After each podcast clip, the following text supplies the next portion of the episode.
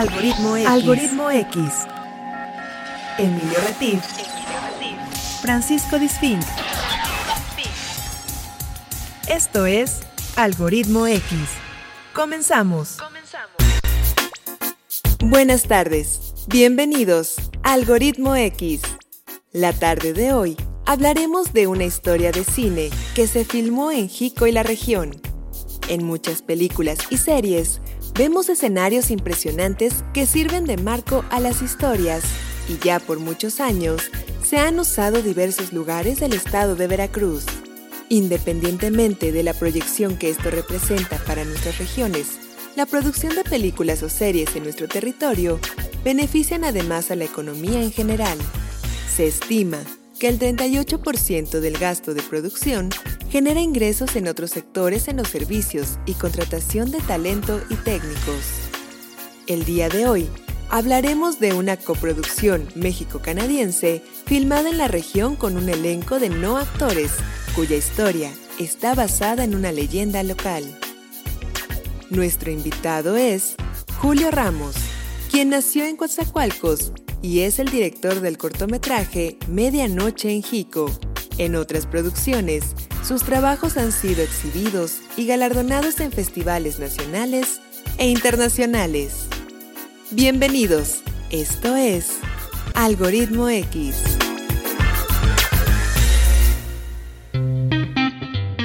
¿Qué tal? Bienvenidos. Has llegado aquí a Algoritmo X. Yo soy Emilio Retif. Te agradezco que nos estés escuchando en tu taxi, en la carnicería, donde quiera que estés, en la estética, en la peluquería.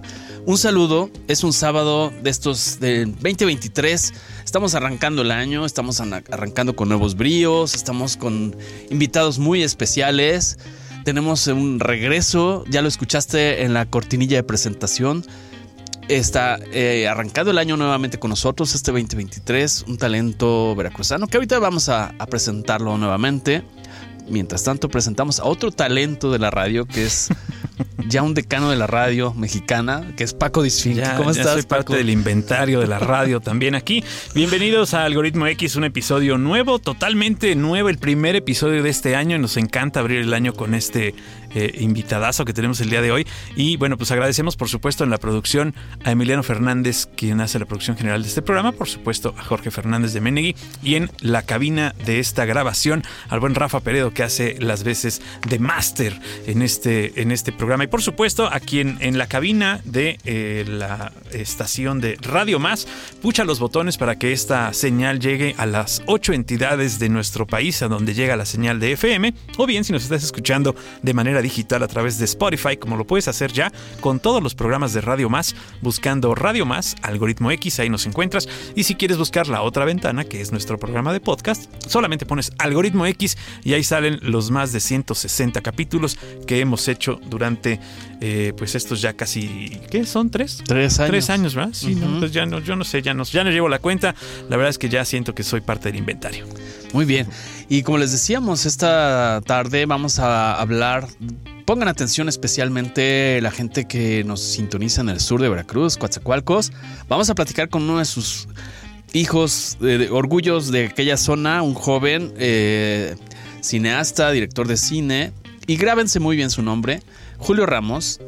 Yo se los estoy diciendo antes de entrar a esta, a esta cabina grábenselo porque va a estar codeándose en un futuro y lo estoy comprometiendo aquí con los grandes, grandes, grandes del cine. Eh, ¿Cómo estás, Julio? Bienvenido. ¿Qué onda, Emilio? ¿Cómo estás? Bien, aquí con el gusto de abrir nuevamente el año contigo. Sí, pues hace un año que no nos veíamos, ¿no? Exactamente, pero tenemos bien monitoreado, bien estoqueado. Sí, ahí estábamos al pendiente. Exactamente. es correcto, nos da muchísimo gusto tenerte en cabina, Julio, saber que estás trabajando muchísimo y bueno, la vez pasada nos trajiste... Eh, el condenado. El, condenado, un corto este, diferente a lo que nos traes el día de hoy, que acabas de presentar apenas eh, al público el mes pasado, hace un par de meses, ¿no? Sí, eh, medianoche en Jico. Esa, es este nuevo proyecto que se presenta en, se presenta en Pátzcuaro, Michoacán. ¿Por qué Pátzcuaro? A ver, vamos a empezar por ahí. Bueno, resulta que en Pátzcuaro está la sede de uno de los festivales más importantes de cine de género, de fantasía y terror de México, el Festival Internacional de Cine Feratum. Ok, muy bien. Y ese fue parte de la selección. Exacto. Ok. Quedamos seleccionados en la categoría eh, de mejor cortometraje de ficción mexicano. Ok. Eh, aunque este pues es un cortometraje co- que es una coproducción con Canadá. Ajá. Eso, por eso es un buen ejemplo, no solamente por hablar de cine. Aquí hemos venido hablando a lo largo del año pasado y el anterior de la importancia de la economía creativa. Y este es un buen ejemplo eh, que ahorita nos va a platicar Julio, el tema de la coproducción, o sea, cómo se empieza a hablar ya de hablar con socios internacionales para generar contenidos. ¿No? Platícanos un poco de este tema. ¿Cómo conseguiste esa coproducción canadiense? Pues mira, todo inicia en la segunda ola de la pandemia, me parece, finales de inicios de 2021. Ujú. Pues todos estábamos, ¿no? Eh, Guardados. Guardados, bien guardados. Ustedes aquí estaban en la cabina, ¿no? Supongo que no salieron en un buen rato. Es correcto. este, un productor de eh, Canadá, eh, él es actor, pero quiere venir a invertir a México, ¿no? Quería tener un pro- un proyecto suyo, quería hacer algo propio. Entonces em, contacta a una compañera mía, a una colega, Larimar Rivera, ella es productora, y pues le envía este guion, ¿no? Ella, ella está buscando a alguien que dirija, un director. Entonces esta chica me recomienda a mí y le enseña el, el corto del condenado, ¿no? Ok. Entonces Omar lo ve y queda maravillado, le gusta mucho, cree que es un proyecto muy osado, muy atípico y dice, no, pues quiero que contratarte para que hagas esta historia, ¿no? Que hagamos una producción en Veracruz. Muy bien, perfecto. Y esa, esa que eh, ahora que nos cuentas que esta, que el condenado sirve como una carta de presentación, como una tarjeta de presentación que abre puertas, que te abre esta puerta para trabajar ahora en esto, eh, supongo que también te hace eh, o te compromete a que el siguiente trabajo, que es este que estás presentando, sea otra tarjeta de presentación para Es- que alguien más arriba todavía te pueda ver, ¿no? Exacto, sí. De hecho, es precisamente como funcionan un poco los cortos. Eh, de hecho, no hay como un mercado eh, de reedituabilidad con cortometrajes. Son más bien cartas de presentación para el premio mayor, que es tu primera película, ¿no? Exacto. Tu ópera prima, tu largometraje. Entonces, estos cortos muestran tus capacidades como director. Te vas a festivales, te abren las puertas de la industria con el gremio, contactos. Y, pero curiosamente con el condenado pasó algo que creo que hay un bajo porcentaje de posibilidades de que pase, que es que un productor y te lo vea y te diga quiero contratarte y darte tantos dólares canadienses para que hagas un proyecto. Claro. Ajá. Sí, o sea, Eso no, fue, fue- es fue un milagro, sí, como un sí, milagro ahí de... garbanzo de a libra esa. Sí. Exactamente, eso es un buen ejemplo de persistencia Ajá. y de soltar tus proyectos al aire y, y- y confiar en que algo va a llegar, ¿no, Julio? Es Sí, parte sí, de- sí, del duda. talento. Sí, fue como un- una de las de estas consecuencias positivas con el condenado. Estábamos muy contentos. Muy bien. Sí, claro. Se me hace que el No condenado, hablando del condenado, se me hace que el condenado ya está por cortar para irnos a comercial. Todavía no, ¿no? todavía nos quedan dos Ok, minutos. todavía. perfecto. Ahora, cuéntanos esa parte de, de esta historia. ¿Quién la escribió? ¿Quién escribe esta historia? Y en la siguiente parte vamos a hablar de esa leyenda que, grábense bien esto de la cegua. Yo no la conocía, lo reconozco esa leyenda. ¿Tú sí, Paco? No, no, tampoco. Pero ahorita platícanos, ¿quién escribe la historia? ¿Quién la escribió? ¿Y cómo, te, cómo se inspiró o cómo te inspiraste? Si es que fuiste tú. Bueno, mira, eh, Omar primero llega con un guion de él, suyo, y me dice, "Ten, quiero contratarte para que dirijas este guion. Lo leo. Eh, um, eh, y yo le hago mis anotaciones. eh, yo le decía a Omar, siento que tu guion puede ir más por este lado, por este lado. Eh, yo hablaba con él y todavía como que no estaba realmente tan convencido de querer firmar como e- esa, esa idea que él me proponía, que um, eh, también eran demasiadas páginas de guion y lo ideal que en un cortometraje es que sean dure 15 minutos y aquí estamos hablando de 26 páginas de guion, entonces era demasiado excesivo. Claro. Entonces, estuvimos como un mes negociando. negociando como, a ver, le propuse ideas, le digo, mira, ¿qué tal si hacemos algo como lo que tú buscas, que tenga la esencia de tu guion, algo muy folclórico, este, muy regional, que tenga identidad, que sea muy, muy, muy, muy mexicano, que era lo que él buscaba. Este, y, pero manten- y mantenemos estos elementos y hagamos una historia, ¿no? O sea, hagamos un, un- guion de género, de, de fantasía terror. Yo creo que hay mucho que explorar como en esta cosmología mexicana y en nuestro folclore como para, para sacar un buen trabajo. A él ya le empecé a mandar ejemplos como referencias visuales y todo y le encantó la idea, me dijo, ok, vamos a hacerlo, me gusta y fue que fuimos adelante con este proyecto llamado Medianoche en Jico. Ok, ¿y qué tanto, qué tanto cambió del proyecto original al proyecto eh, que ya se llevó a cabo?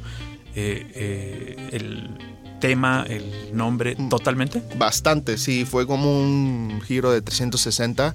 Sí, y como lo dices, no es fácil que llegue alguien y te diga, te quiero contratar para hacer esto y además dale en la madre a todo lo que estaba yo escribiendo. Sí, sí, sí, no, no, no, y, y- y, este... Cámbialo.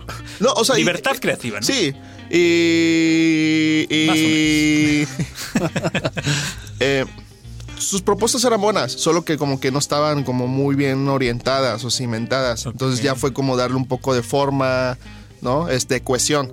Entonces, te digo, él quería hacer algo muy mexicano, quería como filmar en pueblos mágicos, este, quería que se sintiera como esta esencia local también, ¿no? Claro. Entonces, em, sí cambió bastante la idea, pero sí procuré como conservar como estas demandas de él, ¿no? Sus, sus intereses. Ok, ok. Sí, sí, sí. Bueno, vamos a hacer un pequeñísimo sí, corte promocional.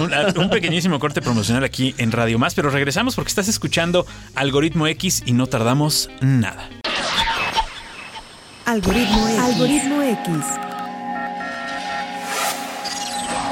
Escuchas Algoritmo X. No te vayas. Regresamos. Regresamos. Algoritmo X. Algoritmo X. Ya volvemos. Algoritmo X.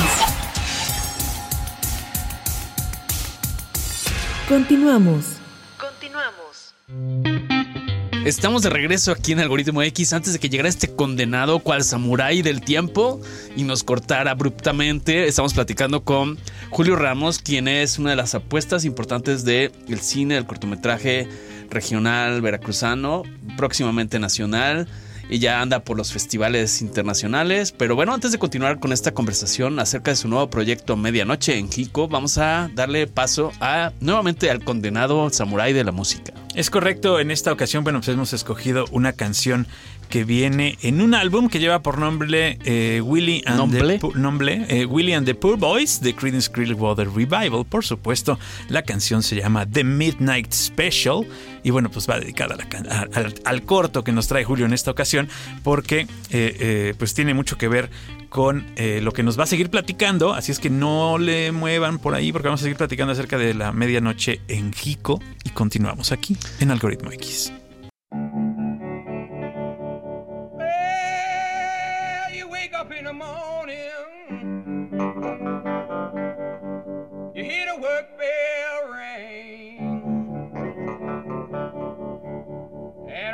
to the table.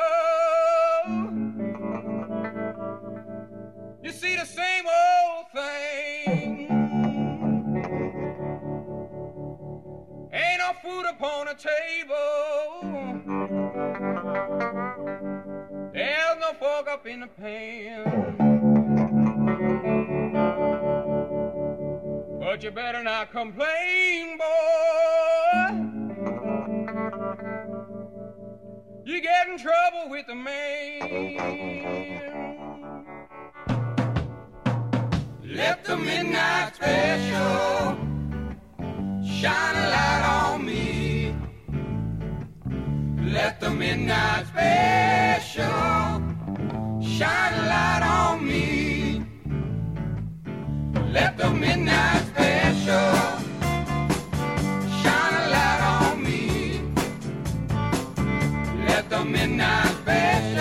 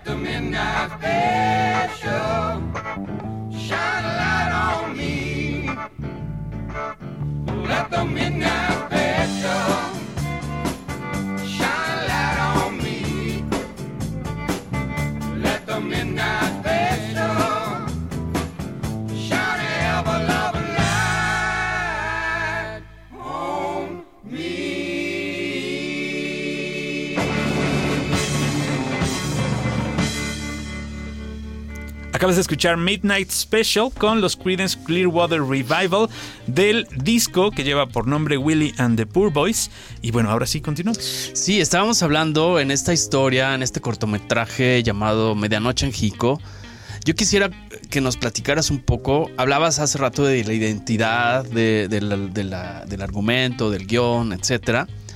Y quisiera, antes de entrar en el detalle de la cegua, o sea, este personaje eh, de las leyendas mexicanas, según recuerdo, en el condenado, tú te basabas en e- en el tema del miedo. ¿no? Sí, Como sí, uno sí. de los de los puntos del ADN de, la película. ¿Estoy lo correcto? Sí, sí, sí. Ok, ahora entiendo que aunque es un tema de suspenso, terror, etcétera, no hablas del miedo. Te, te enfocas a la empatía, según leí en tu ficha informativa. Entonces, a ver, barájamela más despacio. ¿Qué onda con esta empatía? Em, justo cuando pues escribí el guion, pues obviamente estaba, vivíamos como bajo este contexto pandémico, ¿no? Como... em, pues vimos cómo nuestra sociedad de repente caía como en este fanatismo, en, este, en estas miradas como muy obtusas y, y como que se dejaban llevar por el miedo. Entonces quería un poco abordar eh, eso como, como en el guion de Medianoche en Jico y cómo pues este, en la ficción, como este pueblo que ha sido como desolado por la figura de la cegua se ha dejado llevar como por cierto fanatismo eh, y cierto miedo y a veces... em, creo que la empatía es la única clave como para sacarnos de, de- de esos lugares, ¿no? Como de, de- buscar esta, esta luz, esta iluminación. Y, y en este, en- eh, ¿por, por qué la cegua? O sea, la cegua eh, entiendo que es un personaje que ataca a los hombres que son mujeriegos, eh, de acuerdo a la leyenda, ¿no? Es, eh, va contra ellos, los seduce, de alguna forma se aparece Es como una un, sirena. como un espectro, es como un Sí. espectro en forma de mujer, pero una vez que ya están con él, se convierten en un Sí. monstruo con cara de caballo o algo Sí, así. claro. Eh, bueno, aquí, El original, a- ¿no? Aquí, lo, lo- ajá, el, en, en la historia original, nosotros pues, obviamente nos tomamos como ciertas licencias, libertades creativas con respecto a, a este mito. Este, mm, nosotros estábamos haciendo como el scouting y yo estaba buscando cómo implementar como toda esta historia con estas leyendas locales. Entonces resulta que en Jico, de hecho en las calles hay lugares donde se aparece la cegua, la han visto, incluso aquí en, en- en Jalapa. Ah, pensé que aquí en la cabina se, se aparecía No, la no, cegua. bueno, no sé ustedes. ser, sí, puede ser que Sí, la ¿no? vean. Es probable, sí. Ajá. Es- Pero en, en Jico, eh, la gente comenta que sí la ha visto. Sí, sí la han O sea, visto. por eso también se hace Sí. parte ya como Eh, eh, del folclore. Em, ahí por los lagos, uno de mis mejores amigos, él, él es del dique. Antes habían unos lavaderos, me parece. Ahorita Ajá. hay un mercado. Sí, sí. Bueno, eh, él me comentó que a, a su abuelo lo persiguió la cegua, ¿no? Órale. Sí, que vio una mujer que estaba ahí este, de espaldas y se acercó como a, a preguntarle si estaba bien y volteó y sí vio, al voltear tenía un rostro de caballo carnoso, olía, apestaba, olía horrible. Lo persiguió tres cuadras hasta su casa, ¿no? Le Wow. pegó tres gritos. Órale, pues. Ok, Sí, sí. bueno, yo no sé qué será mejor, si que te persiga la cegua, la tira o la suegra. Y, ¿Tú hola, qué crees? No sé, sabe. igual y la cegua. La tira Qué la dejaría miedo, la- al final. Ok, pero a ver, cuéntanos, Paco, este, no sé, en la sinopsis, eh, tú hablas también de un viejo panadero, ¿no? O sea, Sí. el, el personaje urbano, ofici- un oficio tradicional también. ¿Por qué un panadero y no un albañil? O sea, cuéntanos, ¿cómo está ese proceso? Pues porque un panadero eh, obviamente va de aquí a allá, es alguien como que haces como su producto, entonces Lo eh, ofrece. lo claro. ofrece, puede ir como de aquí a allá, puede estar viajando constantemente en diferentes puntos. También, no sé, me parece también una... Es una labor muy noble, ¿no? Está... Y aparte tiene que ver con todo el poblado, ¿no? Sí, o sea, claro, todos tienen que ver con el panadero. Claro, sí, Jico, totalmente. Claro, y en esta, eh, en esta eh, relación que tú eh, pues sirves como el, el, la emu- el- el emulsificante de traer a Canadá, traer eh, el, el productor, tú eres el, tú eres veracruzano. Eh, ¿Escoger Jico fue porque estabas en esta zona o él escogió Jico o fue porque era uno de los pueblos mágicos donde se podía filmar? Su, su guion, eh, el- el- la propuesta que Omar primero me dio estaba situada como en un, en un pueblo. Em, ya cuando empezamos a hacer todo este concepto de Medianoche en Jico, em, empezamos a buscar darle cara a, a ese, pueblo. claro. Sí, o sea, obviamente pues barajamos muchas ideas, ¿no? O sea, Coatepec, Jico, Este, mm, precisamente cuando filmamos era invierno. Entonces, Sí, la presta, neblina y claro. todo, a mí me encantó. Y al fotógrafo Edgar Sáenz Curi, que es de Orizaba, que de hecho es mismo fotógrafo que el condenado, bueno, el fotógrafo. Nos encantó mucho, como toda esta Claro. estética visual, la neblina. Sí, Sí, sí, le daba sí. un aire de misticismo muy, muy, muy intenso, que precisamente eso buscábamos en Claro. la historia, como crear esta sensación em, está muy Este, atmosférica. La, la sí. atmósfera de Jico con Sí, neblina sí, es así sí. como de videojuego de terror, ¿no? sí, O sea, literal. totalmente. Literal, sí, sí, es, es muy interesante. Totalmente. Este Silent, tipo Silent Hill y cosas así, ¿no? Sí, sí, sí, La verdad, visualmente es muy llamativo.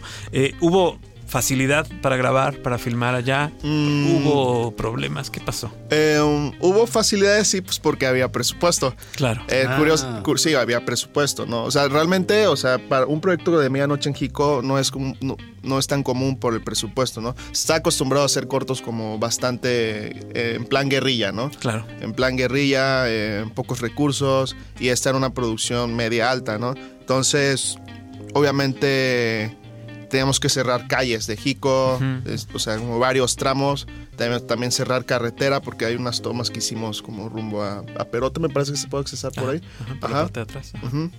Em, entonces tuvimos que hablar con la alcaldesa, ella nos, nos, dio, nos dio los permisos, también nos, nos ofreció facilidades como eh, hospedajes, alimentación. Entonces también obviamente en cuestiones de arte había que modificar ciertas calles, ¿no? Había que poner como ciertas, Claro, ciertas sí, sí, figuras, sí. todo, armar los sets. Curiosamente cuando filmamos, cuando hicimos el scouting, pues eh, se veía Jico normal, sin adornos ni nada, pero cuando filmamos, hacía tres días, dos días de filmar, yo nunca lo había visto. He ido a Jico, pero nunca lo había visto. Pero resulta que Jico estaba lleno de adornos navideños. O sea, no chingues, parecía Liverpool en Navidad. Te lo juro, era Liverpool en Navidad. No, Como así yo. sí, como sí, sí, sí, sí. Así todo, calles, calles, así Entonces- lleno de Santa Claus, lucecitas. O sea, ¿dónde está nuestro misticismo, Sí, nuestro no, terror? No, no, nos- o sea, yo estaba así, el fotógrafo así y la productora se agarraba de los pelos. Entonces, Larimar, Larimar Rivera, de hecho, ella es egresada de la Náhuac, que se va a hablar con la alcaldesa, ¿no? No, que necesitamos quitar los adornos. Era Larimar contra la Navidad. Era el Grinch. El Grinch, Era el Grinch, sí. Entonces Qué ahí horror. la alcaldesa, no, pues los pueden quitar de tal horario a tal horario. Y, Claro. y entonces acomodarnos a sus. Pues sí, sí, no, sí, sí. ¿Pero acá- los tenían que quitar ustedes o mandaron a una cuadrilla? No, de nosotros, les- la- no, la producción. Y volverlos a poner Y en el alguien mismo lugar, supervisaba claro. como de, de- Ajá. Sí, sí, sí, fue, fue todo un tema. estaban. Sí, porque filmábamos, quitábamos y avanzamos y pues teníamos que regresar todo lo que. No, sí fue un rollote. Qué Mucho Ya me estresé nada más de oírte. No, sí, de porque- ver tus Porque- expresiones. Porque la continuidad debe haber sido un caos. Un caos. ¿no? ¿En, qué épocas- ¿En qué época se lleva esto? ¿En la, la historia? ¿Qué época de Jico? ¿Es tiempo actual o es...? No, fíjate que eso, eso eh, eh, ¿no? exacto, bastante temporal. Yo era lo que buscaba, como que no tuviera una época muy definida. No vemos como tecnología, sin embargo, pues sí hay, Puede ser, ¿no? hay, Claro, hay o sea, autos, ¿no? exacto. Entonces yo quería jugar como con esta temporalidad. Sí, que es que además de que es una, eh, una herramienta muy válida y muy usada últimamente para crear, creo que este libera muchas cosas que eh, de repente en las tramas puedes decir, ah, pues lo hubieran resuelto. Digo, tú ves Stranger Things y lo ubicas en los 2000 y no Sí. tiene ningún sentido, ¿no? Porque los niños traen un celular y avisan a su mamá que lo están robando y ya, ahí se acaba la pinche serie. Claro. ¿no? Pero en este caso, eh, eh, cosas así eh, te dan esta libertad creativa de eh, que la gente se imagine realmente cómo resolver un problema en su cabeza y no necesariamente con la tecnología, ¿no? Que Claro. Eso es súper importante. Sí, sí, por Poner a pensar al, al- al- al que está viendo. Sí, en sí, este sí. caso, el corto, Dar pie a la imaginación, claro. Oye, y bueno, a ver, cuéntanos un poco. Eh, me voy a ir hacia el beneficio a la plaza, porque es la pregunta que muchos sinodales en Ajá, diversos y que no- y lugares. que, no, que no le quieren entrar por eso. Exacto. A ver, ¿qué, qué- quién crees, Julio, sin decirnos el importe que representó la inversión, pero ¿qué, ¿quiénes se beneficiaron? O sea, de la, de la población a- cuando llega un rodaje, eh, ya sea de un corto, o de un largometraje, un videoclip, etcétera. Más o menos, ¿qué nos podrías decir? O sea, ya la gente, les dieron hospedaje, la gente se hospedó ahí, se alimentaron, o sea, hubo pequeños Esta empresarios. derrama que- económica. Una pequeña derrama. Yo- sí, sí la hubo. Sí la hubo porque, pues, te digo, sí fue una inversión muy diferente a la que no se está acostumbrado aquí. O sea, ese tipo de presupuestos solo los puedes este, tener eh, mediante IMCINE, ¿no? Mediante lo que las convocatorias de IMCINE, ¿no? Los apoyos de IMCINE. Entonces, esta pues, era una inversión totalmente como privada, ¿no? No era institucional. Entonces, em, claro, eh, para empezar, generó trabajos en pandemia, en plena, en pleno aislamiento, ¿no? Entonces- sí, cuando la gente había perdido el trabajo. Sí, sí, esto, estaba- pues, generó trabajos, ¿no? Este, mm, en segunda, eh, yo pienso que elevó como este nivel de, de- de- de calidad de producción, ¿no? A lo que habitualmente se está como acostumbrado. Y, y por supuesto, también este, ya del lado creativo, pues es, yo creo que es muy importante, ¿no? Como hacer este cine que tenga mucha identidad. Yo estaba muy interesado en eso, ¿no? Digo, El Condenado, pues es un corto de otra cultura, de samuráis, ¿no? Nos aventamos esa aventura. Este, yo ahora yo quería hacer algo muy mexicano, con bastante identidad, mucho folclore. Quería ir como Al otro lado. al claro. otro lado, sí. Entonces como que culturalmente quería dar como esa aportación, sí.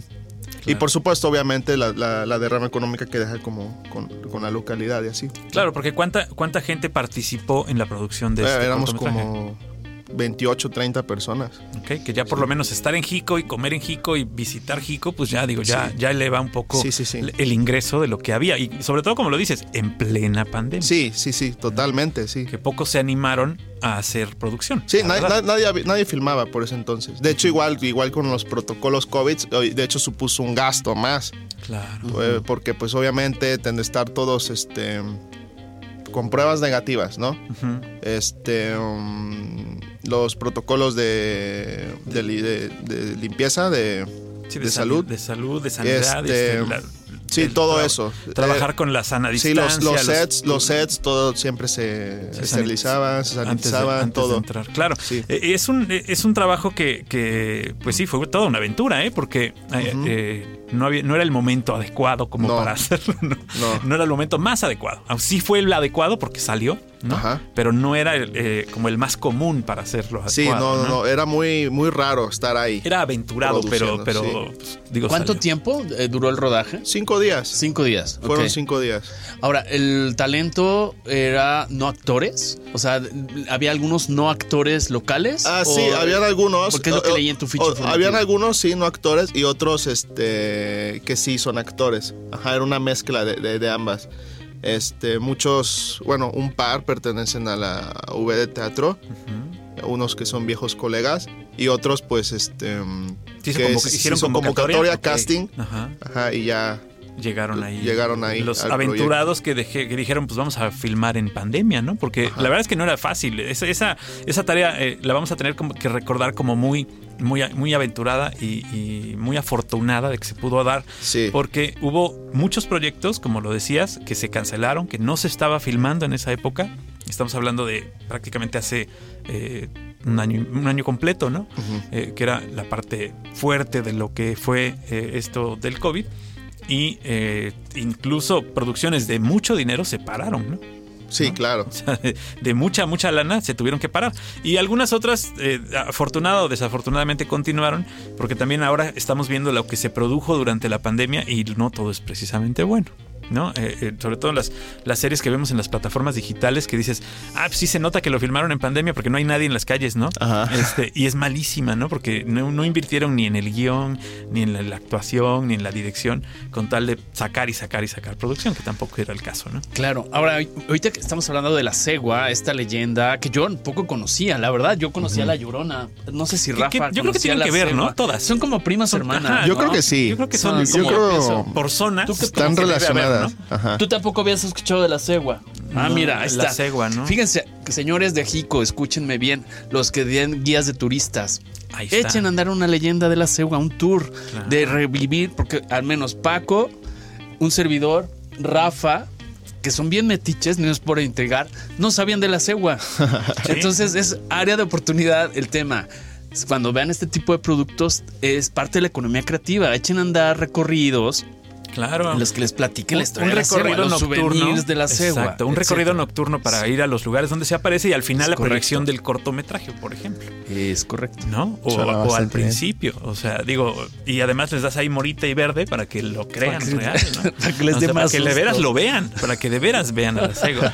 Exacto. O sea, ya teniendo, Ya teniendo verde y morita. aquí. Rafa ya- ahí ya se está anotando. ya es que se anoten todos aquí. Exacto. Este, esta, esta parte de la, de la economía creativa de la que habla Emilio, de la que hemos hablado en este programa durante varios Y años. seguiremos Y hablando, seguiremos Paco. hablando porque creo que es importantísimo que la gente que está a cargo de un negocio, a cargo de una institución, a cargo de un municipio, a cargo de un estado, pues tiene que tener conciencia de que eh, cada granito de arena que se ponga en la economía local va a aportar para que crezca el Estado en general. O sea, no, no es eh, para jalar agua para el molino de nadie. Nosotros, eh, en lo particular, no ganamos absolutamente nada con promocionar que las cosas que se hacen en Veracruz se hacen bien y que las cosas que se hacen en Veracruz eh, eh, las ponemos aquí para que todos las escuchen y las conozcan.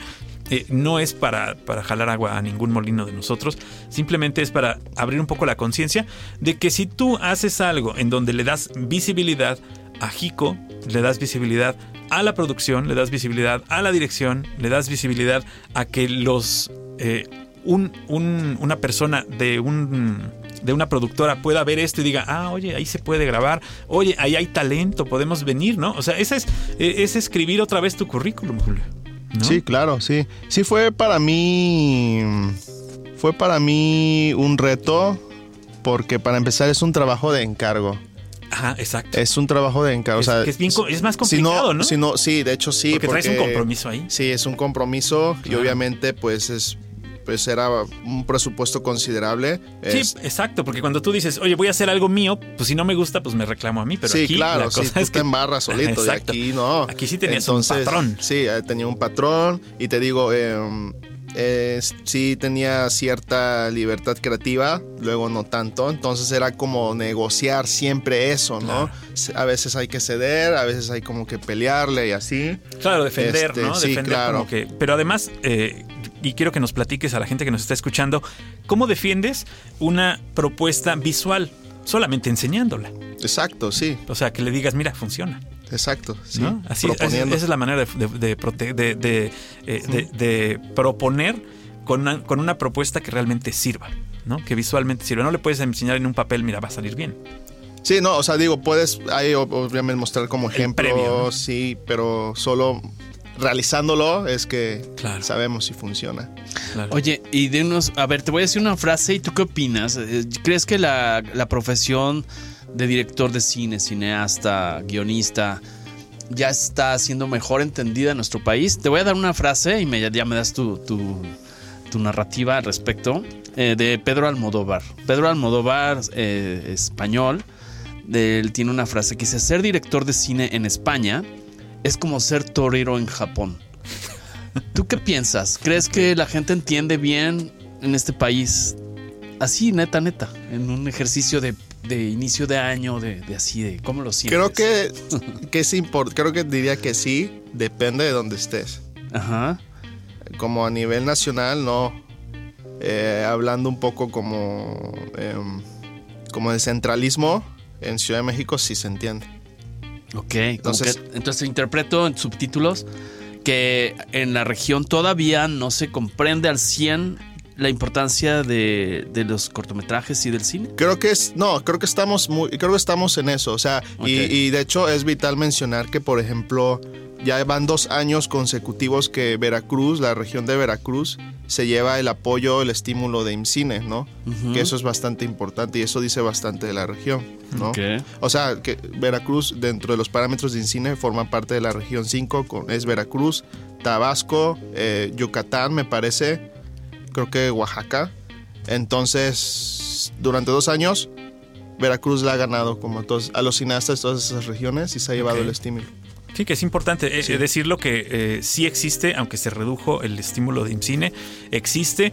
Y eh, yo eh, en alguna ocasión me tocó platicar con gente de IMCINE y me decía, mira, la verdad, la verdad es que llegan muy pocos proyectos que valgan la pena. Llegan muchos, muchos proyectos, pero proyectos a los que nosotros le veamos como el valor y, y que nos pueda redituar en que nos lleguen mejores proyectos, porque esa es la idea, no, no, no, no significa que tengan que sacar dinero, sino que abran la puerta a mejores proyectos, dice, llegan muy pocos y son aquellos que realmente se deben. Y tienes razón, hace, van dos años que, que Veracruz filma eh, eh, con, este, con este apoyo, que es súper interesante. Además, es un buen apoyo. Sí, es un muy buen apoyo. O sea, para, para hacer como la puerta a tu primer largometraje, creo que sería este, fabuloso, ¿no? sí, sería increíble. Estamos en eso. que, que esto sería... eh, y, y sí, pues tienes que presentar un proyecto viable primero y segundo, eh, que se pueda, eh, que pueda resultar en abrir oportunidades para el cine. Exactamente. Julio, platícanos en perspectiva así dos, dos temas. Uno, ¿qué les vas a platicar a tus nietos, bisnietos, eh, cuando digas, me acuerdo cuando hice en Jico este cortometraje? ¿Cuál es el- el- la parte más valiosa para ti en este sentido? Y parte de la perspectiva es, ¿qué sigue en la carrera de Julio Ramos? Yo lo que le platicaría a mis nietos, ya me están amarrando aquí. Te están poniendo una meta, navaja. una meta, una ok, meta. ok. Este, pues que no hay que tener miedo como fracasar. Creo que va a pasar mucho tiempo hasta que hagas algo de lo que te sientas medianamente orgulloso. Y pues creo que fracasar es parte del proceso y es significado de que estás haciendo las cosas. Eh, Hay más valor en el fracaso que en el éxito. Creo que el éxito te puede hacer frívolo y el fracaso, eh, la humanidad que puede surgir del fracaso es vital, es muy importante. Te nutre mucho como persona o como carpintero, como doctor o como director de cine, ¿no? Claro. Entonces Totalmente. es vital. Tu dosis de Ubicatex. Tenga, para que Sí. se ubique. Claro, y además hay que saber, hay que saber con quién y Exacto. cómo fracasar. Pues claro. ¿no? Porque no se trata de este, pues, echar todo, todo, todas las canicas en un bote y decir, pues ya ni modo, ¿no? Ya pasó. Pues así lo quería Dios, ¿no?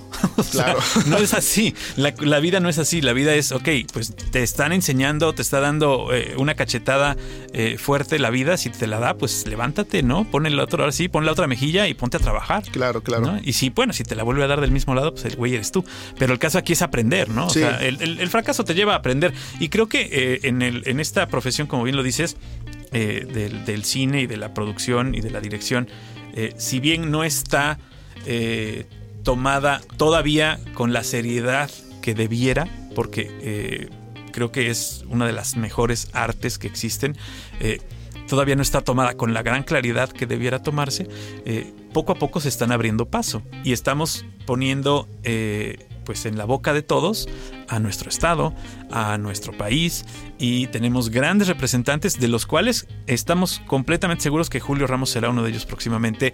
Eh, de verdad te lo deseamos y, y ¿qué sigue para Julio?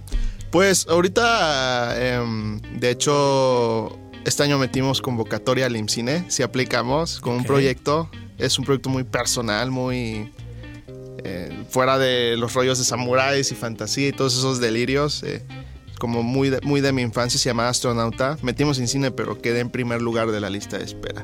Ok, ok. Wow, muy bien. Sí. Perfecto. Entonces, no, ya al final no se armó, entonces estamos viendo cómo, cómo sacar el corto de manera independiente. Pero estoy escribiendo, de hecho, mi ópera prima, lo que va a ser mi primera película. Entonces, tenía mucho tiempo que quería escribir algo con un personaje femenino y quería que fuese algo como muy crudo y muy visceral. Entonces, igual, este, creo que va a tomar su tiempo. Va, va a tomar su tiempo, se está gestando, pero es una idea con la que yo obsesioné igual bastante rato ya. Eh, muero por compartírselos. De hecho, muero por, por, muero por hacerlo. Pero, es, sí. pero es precisamente en esas donde derramas todas tus vísceras donde quedan bien. Sí, sí, que O exacto. sea, sí. aquellas que te salen de la noche a la mañana, a veces eh, pareciera eh, que son lo mejor, pero a lo mejor puede ser algo que nada más es un flash, ¿no? Sí, sí, sí, claro. Por cierto, eh, olvidé mencionar que el productor eh, de este mm, Ah, es corto, cierto, claro, sí, sí, sí. Omar, sí es canadiense, pero él nació en los Tuxtlas. Nació Ah, aquí. caray, eso leí bien. por ahí que Él nació en los Tuxtlas, sí. Él, este, su abuelo era de Totitlán. Ok. Entonces, él fue adoptado de chiquillo, de bebé, o sea, por holandeses. Bueno, no de bebé, de niño. Em, y se lo llevaron a vivir a Canadá. y él hizo su vida allá. Órale, pues. estudió en escuela de en, en Vancouver y me pareció él es actor y me pareció muy interesante cómo la vida, el destino lo volvió a traer aquí Claro. a Veracruz como, como una especie de em, como si viniera a, a dar algo a cambio, ¿no? A, Como, a la ajá, región. exacto, como a regresar a algo de lo que de lo que obtuvo por nacer aquí o algo así, podría ser, ¿no? Ajá, Como- me pareció muy como- interesante. Sí, como- cuando, como esa cuando, identidad. cuando él me contó su historia, porque digo, es más, realmente es más canadiense, pues veracruzano, pero me pareció muy interesante. Oye, pero ¿dónde vive actualmente él? Él, él vive ahorita en Colona, está en ah, a cinco horas de Vancouver. Oye, esa historia la tenemos que tener en el podcast, También, por favor. hay que o sea, hay que contactarlo también. Ok, les que paso- que les nos paso- cuente esa historia, por favor. Les ¿no? paso, les paso el dato. Si hecho, nos al rato- escuchas, por favor, recíbenos, danos una audiencia. Exacto, sí, Sí, para, sí, sí. para platicar. No queremos creo que nos produzcas un corto, no, no, nos queremos no. platicar. Cuentes tu historia, ¿no? Sí, sí, sí. Sí, él, él es actor, también se dedica a otras cosas, está de aquí para allá. Entonces, a mí me pareció muy noble que quisiera venir a invertir en, en el Estado y todo lo que hizo. Sí, claro. Sí. Es, es, un- es una de las cosas que, que se reconocen también Claro. de, de las personas que vienen y, e invierten en Y este que no niegan este- su origen. Aquí es la lección, es no niegan su origen, la sangre llama. Y Claro. no importa que estés donde estés, pero vuelves a, a tu origen, Sí, a claro. tu raíz, ¿no? Es correcto. Oye, Julio, ¿dónde te pueden buscar? ¿Cuáles son tus redes? ¿Y dónde pueden ver Ah, tu corto? En Instagram estoy como Julio Ram. Ahí me pueden buscar. En Facebook estoy como Julio Ramos. Y Medianoche en Jico. Aún no hay, no hay proyecciones en Jalapa. Pero justo soy muy amigo de Juan Nonch, que tiene Quiltro Cinema. Entonces igual podríamos estar como una proyección local. O en. Cinema Nahual incluso. Pero eh, en festivales, cuando esté en festivales, comúnmente el corto lo pueden encontrar en Filming Latino. En línea. Universidades, escuchen, ya, llévenlo, llévenlo, llévenlo. No, No, Este, fíjate que para sí, es una buena oportunidad para que, para que Julio platique con los que ahora se encuentran estudiando comunicación, se encuentran estudiando este, actividades artísticas, cuestiones que tengan que ver con la economía naranja y con la economía de una ciudad, de un estado. Eh, es importante que platiquen con, con personas exitosas, con personas Claro. que ya están trabajando lo que ustedes apenas están aprendiendo. Es súper importante y creo que eh, la mejor manera es organizando un festival en el cual puedan eh, presentarse trabajos eh, locales, trabajos del estado o incluso trabajos nacionales, ¿no? Sobre todo escuelas que tienen presencia en varios estados. Sí, sí, es muy importante eso, fíjate, porque no un proyecto, yo soy de la idea que no concluye cuando lo filmas y ni siquiera cuando lo editas, es hasta que se proyecta. Claro. Ya sea frente a una persona o 100 personas, cuando tú proyectas tu trabajo, Ahí es donde ahí, está. ahí terminas. Claro. Así es. Sí, Eh, yo ya, creo en que ese momento ya es parte de ellos, ya no es tuyo, ¿no? Estas ventanas, estas historias, Paco, no sé si coincides, eh, las tenemos que llevar a, a otros foros. Me refiero lo que hemos venido haciendo con Algoritmo X, Así a es. un Twitter Space, un Space de Twitter en vivo. Ahí danos una fecha porque necesitamos platicar mucho de esto. Aquí tenemos el tiempo limitado.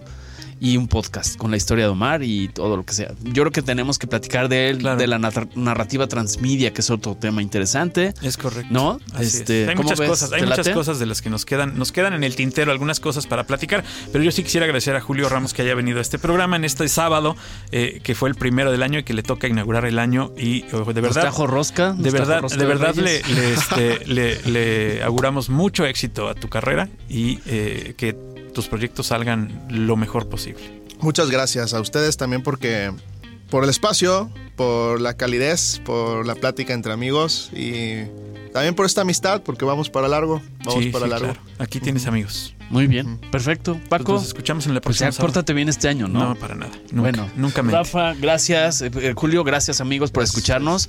Compártanos, escúchenos, recomiéndenos para que nos escuchen en diferido y nos escuchamos. Paco, ¿cuándo? El próximo sábado. ¿A qué hora? En Radio Más a las 3. Perfecto. Algoritmo X. Algoritmo X. Emilio Retif. Francisco Disfink. Esto fue Algoritmo X. Algoritmo.